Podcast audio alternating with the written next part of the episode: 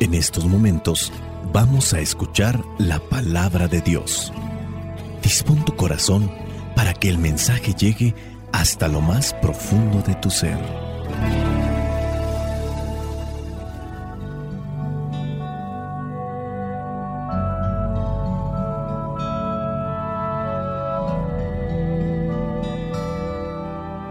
El Evangelio que la iglesia nos presenta para el día de hoy corresponde a Mateo capítulo 16 versículos del 13 al 23. Dice así, Cuando Jesús llegó a la región de Cesarea de Filipo, preguntó a sus discípulos, ¿quién dice la gente que es el Hijo del Hombre? Ellos contestaron, algunos dicen que Juan el Bautista, otros dicen que Elías, y otros dicen que Jeremías o algún otro profeta. ¿Y ustedes? ¿Quién dicen que soy? Les preguntó. Simón Pedro le respondió, Tú eres el Mesías, el Hijo del Dios viviente. Entonces Jesús le dijo, Dichoso tú, Simón, hijo de Jonás, porque esto no lo conociste por medios humanos, sino porque te lo reveló mi Padre que está en el cielo. Y yo te digo que tú eres Pedro, sobre esta piedra voy a construir mi iglesia, y ni siquiera el poder de la muerte podrá vencerla. Te daré las llaves del reino de los cielos. Lo que tú ates aquí en la tierra, también quedará atado en el cielo, y lo que tú desates aquí en la tierra, también quedará desatado en el cielo. Luego Jesús ordenó a sus discípulos que no dijeran a nadie que Él era el Mesías.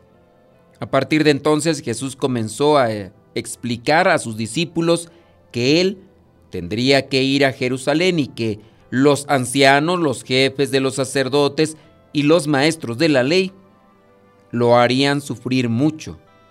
Les dijo que lo iban a matar, pero que al tercer día resucitaría.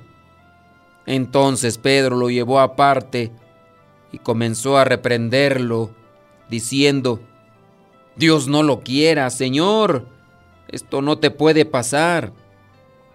Pero Jesús se volvió y le dijo a Pedro, Apártate de mí, Satanás, pues eres un tropiezo para mí Tú no ves las cosas como las ve Dios, sino como las ven los hombres.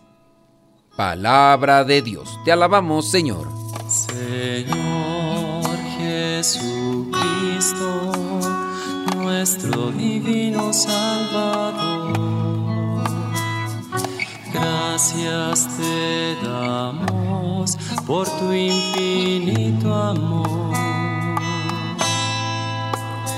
te escuchamos en la palabra, te recibimos y adoramos en la Eucaristía, te servimos en los hermanos.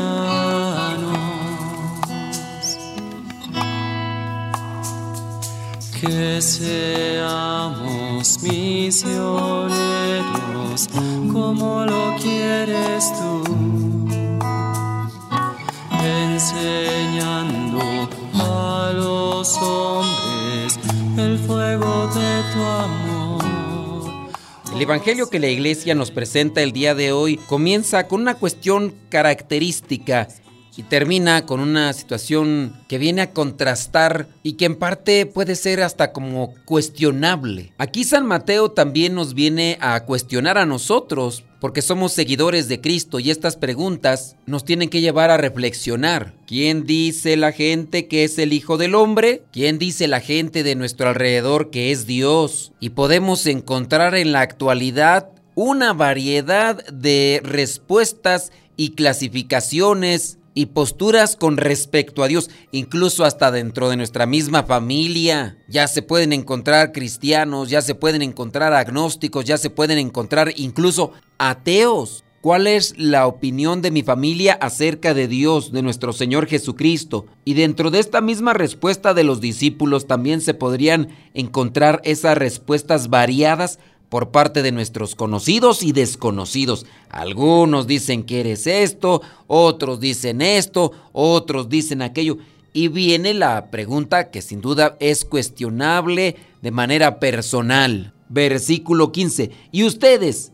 ¿Quién dicen que soy? Nos es importante conocer qué es lo que piensan los demás de Dios, pero al final tendremos que dar nosotros una respuesta. Ahí viene lo que sería el autoconocimiento. ¿Qué pienso yo de Dios? ¿Qué conozco yo de Dios? La confesión de Pedro nos indica cómo crecer en la firmeza de la fe en Jesús.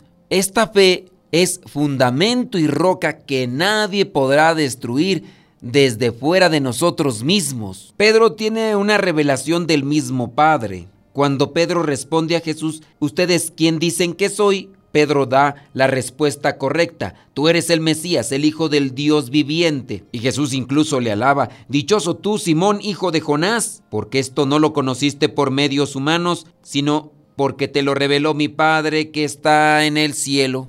Yo me quiero dejar inspirar por Dios para siempre decir lo que Dios quiere que diga. Así voy a estar bien con Dios y voy a estar bien con los demás. Necesito reflexión, necesito meditación, necesito silencio, necesito tiempo, necesito luz, necesito consejo. Dejarnos guiar por Dios trae muchas ventajas. Ustedes, ¿quién dicen que soy? Hoy nosotros podríamos decir, Jesús es el amigo que nunca falla, y que siempre está a nuestro lado, es la luz que ilumina el camino, el agua viva que calma la sed de amor, de comprensión, la puerta por donde puedo vislumbrar la Santísima Trinidad y lo hermosa que puede llegar a ser la comunión con los que vivimos. Es la roca firme en la que me refugio y sostengo en los momentos difíciles. Jesús es el buen samaritano que venda mis heridas, es el médico que cura mis males, el pastor que me llama por mi nombre y me guía hacia un destino glorioso, el que está a la puerta y llama. Cuando me alejo de él, el que me ama tanto que fue capaz de dar su vida por mí, el que vive para interceder por mí ante el Padre. Él es el que siempre está a nuestro lado, el que al aceptar la dinámica de la encarnación aceptó unirse, aliarse con cada uno de los que creó para ser camino y compañero de camino en el viaje de la vida, optar por la perla preciosa, que es la forma en la que nos conectamos con Cristo, es haber empezado a ser feliz. Necesitamos conocer a Jesús para amarlo y seguirlo de verdad, y no es algo que se adquiera de una vez para siempre, es un proceso que exige en nosotros fidelidad, oración, coherencia y esfuerzo para que todo se vaya afianzando en nosotros y así nunca sustituyamos a Jesús por las otras cosas que pueden aparecer en nuestro camino y que nos pueden confundir. Tener presente ese proceso debe animarnos. Siempre podemos seguir avanzando confiando en su ayuda. Pero hay que tener cuidado porque el diablo también nos puede inspirar, puede influir en nosotros. Satanás, Belcebú, el jefe de los demonios, también puede controlarnos y dominarnos en la medida que nos desconectemos de Dios, en la medida en que nos distanciemos de Dios. Pedro, el apóstol, ha dado una respuesta correcta a la pregunta que hacía Jesús. Después Jesús dirá varias cosas que le corresponden conforme a la respuesta que dio. En el versículo 21, donde presenta otro apartado, pero seguido de este acontecimiento donde uno se ha dejado revelar por lo que dice el Padre, pasa algo que es contrario a ese momento, para decir que no somos inmunes o que no somos inquebrantables. Si nos descuidamos a pesar de que hayamos avanzado mucho, como en el caso de Pedro, porque lo que le dijo Jesús a Pedro no se lo dijo a todos. Yo te digo que tú eres Pedro y sobre esta piedra voy a construir mi iglesia y ni siquiera el poder de la muerte podrá vencerla. A la iglesia, obviamente. Te daré las llaves del reino de los cielos. Lo que tú, tú ates aquí en la tierra, también quedará atado. Las cosas que le ha dicho Jesús a Pedro, ahí están, pero también la debilidad le acompaña a Pedro. Y en el versículo 21, cuando Jesús comienza a revelarse más claramente, de una forma sencilla, directa, y les da a conocer el plan de Dios, donde los maestros de la ley, los sacerdotes, lo van a hacer sufrir mucho. Viene aquel que se ha dejado inspirar por Dios, que ha recibido una revelación de Dios Padre, que es Pedro. Se apresura, es impulsivo, arrebatado, toma a Jesús, lo lleva aparte y comienza a reprenderlo. Ahora resulta que los patos le tiran a las escopetas. Pues sí, mucho tiempo caminando con Jesús, muchas cosas que ha aprendido con nuestro Señor Jesucristo, pero al final de cuentas se dejó llevar por una debilidad y otras veces ya lo hemos comentado. Estamos en la casa del jabonero, el que no cae resbala. Por eso hay que mantenernos firmes en la oración, hay que mantenernos firmes la reflexión y meditación, en la luz y el consejo que podemos encontrar en los audios, en los escritos y también en las predicaciones y en los consejos que personas que van más adelante que nosotros en el camino espiritual nos pueden dar. Pedro comienza a reprender a Jesús. Jesús se vuelve a Pedro y le dice, apártate de mí, Satanás, pues eres un tropiezo para mí. Hay de posesiones a posesiones. Ya antes habíamos visto a una mujer que decía que tenía a su hija poseída por un demonio. En algún otro pasaje también del Evangelio, un hombre llevará a su hijo porque también éste es poseído por el demonio, tanto así que lo hace que se arroje incluso al fuego. Aquí Pedro no se está azotando ni está haciendo cosas como lo muestran a veces las películas, pero sí se está dejando guiar se está dejando influenciar por el príncipe de las tinieblas. Tú no ves las cosas como las ve Dios, sino como las ven los hombres. Señor, ilumínanos, inspíranos para ver las cosas de la vida de este mundo como tú las ves. Ayúdanos para hacer las cosas como tú quieres que las hagamos. Dios me ayuda. Dios entra en mi vida. Basta que yo también le deje entrar. Quiero que me vaya bien. Hermano, hermana, pídale a Dios por mí. ¿Y tú qué estás haciendo? ¿Meditas la palabra todos los días? ¿Haces oración todos los días? ¿Reflexionas todos los días? ¿Haces un compromiso todos los días? ¿Nos dejamos influenciar por Dios o por el diablo? Si nos conectamos más con las cosas del mundo, corremos riesgo y puede ser que nos esté manipulando más el príncipe de este mundo, el que domina este mundo Satanás. O si nos estamos acercando más a la oración, a la meditación, a la reflexión, a los sacramentos, tenemos más posibilidades de escuchar la voz de Dios en la medida que abramos también nuestro corazón. Seamos perseverantes, seamos constantes para escuchar la palabra y orar con el Padre, con el Hijo y con el Espíritu Santo. Espíritu Santo, fuente de luz, ilumínanos. Espíritu Santo, fuente de luz, Llénanos de tu amor. La bendición de Dios Todopoderoso, Padre, Hijo y Espíritu Santo, descienda sobre cada uno de ustedes y les acompañe siempre. Soy el Padre Modesto Lule de los misioneros servidores de la palabra. Vayamos a vivir el Evangelio. Tu palabra para mis pasos, luz en mi sendero. Lámpara es tu palabra para mis pasos, luz en mi sendero. Luz, tu palabra es la luz. En el segmento Modesto Radio presentamos la canción que va conectada con el Evangelio. En esta ocasión, la canción se llama ¿Quién eres tú? La interpreta Mauricio Allen. Mauricio Allen con la canción ¿Quién eres tú? En el Evangelio, Jesús pregunta ¿Quién dice la gente que soy? Y después les pregunta a sus discípulos ¿Y ustedes quién dicen que soy?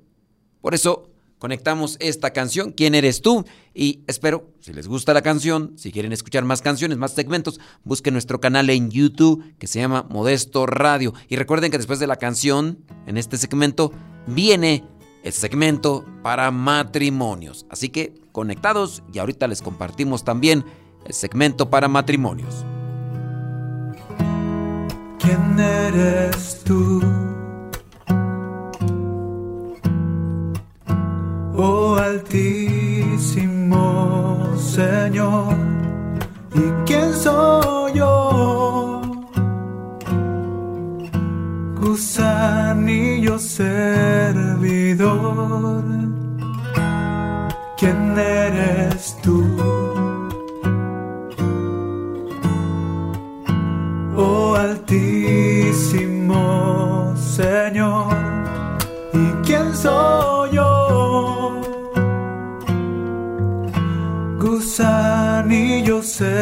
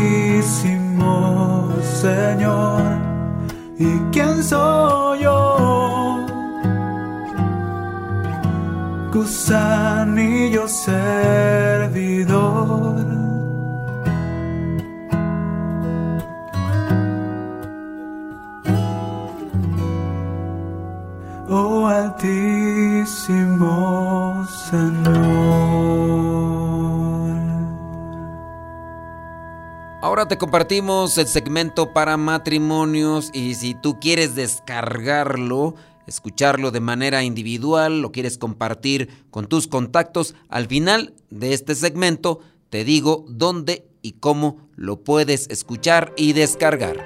¿Cómo olvidar el día en que te conocí? Nuestras almas se encontraron. Una bella amistad se convirtió en amor. No cabe duda que fue Dios quien nos unió. Desde aquel día no dejo de pensar en ti. Cada detalle tuyo me cautiva. Te convertiste ahora en parte de mí. El podcast En pareja con Dios presenta Trabajar en el matrimonio para que sea fuerte como el diamante. Hoy Dios une nuestras vidas y da su bendición. La base para una familia feliz es la relación matrimonial. Te vamos a compartir algunos consejos para que tu matrimonio llegue a ser fuerte, brillante, transparente, como lo es un diamante. La verdad es que a mí no me ha tocado ver un diamante físicamente, pero dicen que son muy hermosos. En nuestros días la vida es muy agitada y tú muy bien lo sabes. Demasiadas cosas requieren nuestro tiempo. Hay mucho por hacer y aprender, pero a pesar de todas las actividades que demandan nuestras energías y atención, hay algo mucho más importante que cualquier trabajo o estudios. Es el de fortalecer su familia. Para cumplir esta meta debemos recordar que los padres son la clave del éxito de la familia. Si los esposos y los cónyuges no están bien, Muy posiblemente la familia tampoco. Debes de recordar que, como en la medicina, es mejor prevenir que remediar. Es mejor empezar a fortalecer tu matrimonio desde el primer día de casados y no esperar a que haya problemas o a que sientas que tu matrimonio se desmorona para dedicarle tiempo y atención. Recuerda también que para tener un matrimonio fuerte son necesarias varias cosas. Primero, hacer un esfuerzo continuo. ¿Te acuerdas de aquella frase que dice, Roma no se hizo en un día? ¿Te suena familiar? Pues bien, una familia debe durar mucho más que una vida. Debe durar para la eternidad. Entonces debemos poner un granito de arena cada día para que tus esfuerzos se vean reflejados en la convivencia cotidiana. Por eso, haz un esfuerzo continuo. Número dos, tener paciencia. Nada que valga la pena va a ser muy fácil de lograr. Si al intentar tener actos de bondad no ves muchos cambios, te puedo sugerir que esperes con fe y que sigas insistiendo en esos pequeños detalles generosos. Sabes, tus esfuerzos a la larga siempre serán recompensados, pero en el momento indicado. Ten paciencia. Y otra cosa, hay que actuar con sabiduría. Como dijo en alguna ocasión un psicólogo, cualquier pareja inteligente tendrá diferentes o diferencias de opinión. Nuestro cometido es estar seguros de saber cómo resolver esas diferencias. Esto es parte de hacer que un buen matrimonio vaya creciendo, vaya madurando. Cada semana pueden tomar una noche para poder dialogar sobre esos temas de familia y buscar soluciones a las posibles diferencias o los posibles problemas, buscar convivir más. Hay familias, hay matrimonios que le dedican más tiempo a la discusión, al pleito, a la ofensa, a la humillación, a la indirecta, al reclamo, al reproche, y obviamente no van a llegar a ninguna solución que necesitan para los problemas que ya se están haciendo presentes entre ellos. Ustedes como pareja tienen que recordar constantemente sus mejores momentos, incluso aquellos momentos que ocurrieron antes del matrimonio. Recordar los sentimientos que tuvieron en el pasado hace que de alguna manera se renueve ese amor, ese sentimiento que sea mutuo. Tienen que aprender a ser empáticos, a ver las cosas desde el punto de vista de tu esposo o esposa a esto se le llama empatía. Eso te ayudará a entender los sentimientos y la forma de actuar de tu pareja, a comprenderle, porque te será más fácil dar un consejo, llegar a acuerdos o incluso solucionar conflictos con tu pareja si comienzas a comprenderle. Y así, tu otra parte se sentirá valorado o valorada y respetada o respetado. Aprende de tu pareja. Todos tenemos virtudes, pero hay veces que tú tienes un ojo más atento a los defectos que a las virtudes. Y no solamente los detectas, sino que se los haces ver, le reprochas, se los recuerdas y se los vuelves a recordar. Mira mejor las virtudes, por lo cual puedes aprender de esas mismas virtudes. Pero esto no solo se refiere a cualidades morales, ¿eh? también tienes que buscar espirituales o de carácter deben ser en diferentes aspectos. Tener diferencias en el matrimonio es normal. Si ves a tus amigos, amigas o familiares todo el tiempo felices, no es porque su matrimonio sea perfecto, sino que han aprendido a solucionar sus diferencias. Hay días buenos y malos. Lo importante es saber bailar bajo la lluvia. No te desanimes si tus desacuerdos son muy frecuentes. Si ambos se esfuerzan con el tiempo, las cosas serán mejores. Así que paciencia, sabiduría, acepta que hay desacuerdos y aprende a sobrellevarlos, sobre todo con amor. Podemos cerrar con esto, algo tan trillado, tan conocido, pero a veces poco practicado. El matrimonio es como una flor, necesita cuidado constante, paciencia y mucho amor. Los diamantes no se hicieron de un día para otro. tuvieron que ser expuestos al fuego, al tiempo y al trabajo humano para que se presenten radiantes como se les conoce. Tu matrimonio está en esa proyección. No seas apresurado, no seas enojón, no seas impulsivo, o no seas enojona, impulsiva, arrebatada.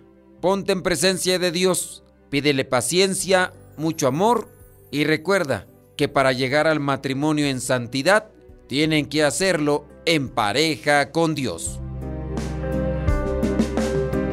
Cada uno con su propia historia, con sus defectos y virtudes, distintos sueños pero mismo ideal, inmensamente amarnos por la eternidad. Para escuchar y descargar esta cápsula, este segmento de matrimonios, este y todas las otras cápsulas que ya hemos hecho, tienes que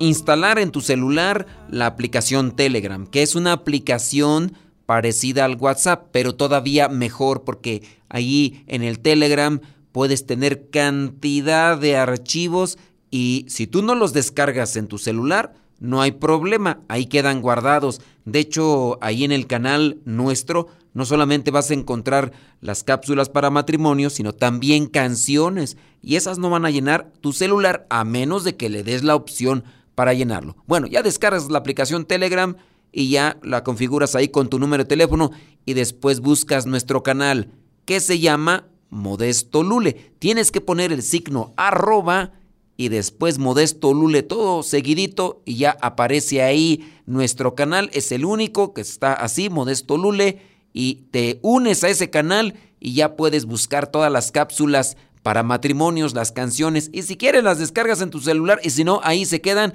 y desde ahí las puedes compartir con tus contactos también al WhatsApp y a donde tú más quieras. Ahí te lo dejo totalmente gratis, esperando que te ayuden, que te sirvan esas cápsulas para reflexionar y también para poder meditar lo que tienes que hacer en tu matrimonio. Recuerda Telegram y busca la dirección arroba modesto lule, signo de arroba y después modesto lule. Cada detalle tuyo me cautiva, te convertiste ahora en parte de mi ser. Aún no sé muy bien qué fue lo que pasó, solo sé que yo te amo.